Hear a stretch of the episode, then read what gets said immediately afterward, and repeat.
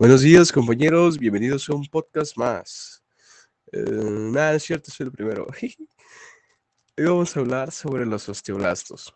¿Qué son los osteoblastos? Los osteoblastos es la principal célula encargada en la creación y reparación de los huesos. Estas se encuentran en el tejido óseo. la, principal fuente de energía que utilizan para, para formar crear eh, los huesos es la hidroxipatita. La hidroxipatita es un biocristal formado por átomos de calcio, fósforo e hidrógeno que se encuentran principalmente en los dientes y huesos, como lo mencioné.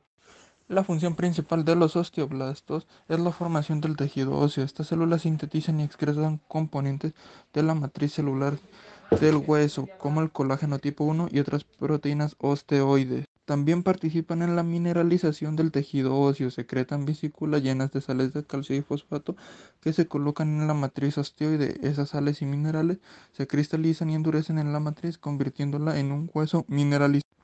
Estos desempeñan un papel importante en nuestra infancia y adolescencia cuando el crecimiento óseo es más activo. También están involucrados en la reparación de fracturas y remodelación ósea que ocurre a lo largo de la vida manteniendo el equilibrio entre la formación y la resurrección. Cabe recalcar que los osteoblastos trabajan estrechamente en colaboración con los osteoclastos.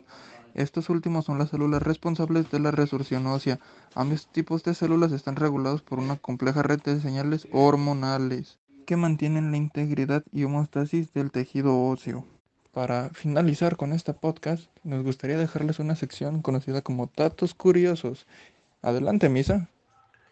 Un dato curioso de los osteoblastos es que son consideradas células grandes, pese a que miden entre 20 a 25 micras. Otro dato curioso es que los osteoblastos también producen moléculas pequeñas, como el óxido nítrico, que puede tener efectos bifásicos sobre la actividad osteoclática. Otro dato curioso de los osteoblastos es que no trabajan solas, trabajan en equipo. Trabajan en equipo y se ayudan unas a otras para poder sintetizar y depositar los componentes de la matriz ósea. Otro dato curioso de los osteoblastos es que una vez que trabajan con los huesos funcionan para ser un sitio de almacenamiento para el calcio y fósforo, minerales esenciales para que los nervios y las células funcionen correctamente. Y cada día su interior esponjoso, la médula, produce cientos de miles de millones de células sanguíneas. Otro dato curioso sobre los osteoblastos es que tienen su némesis, su antagonista, su, su opuesto natural. Ellos se llaman osteoclastos. Ellos hacen totalmente todo lo contrario que los osteoblastos.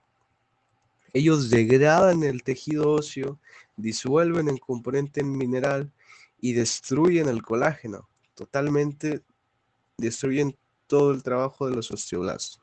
Sin embargo, esto también tiene su razón de ser, puesto que realmente su némesis, por así decirlo, trabaja en equipo, porque los osteoclastos, al estar degradando y rompiendo el hueso, hace que los osteoblastos lo estén reconstruyendo, haciendo el hueso más fuerte e incluso pudiendo modificarlo para que sea mejor.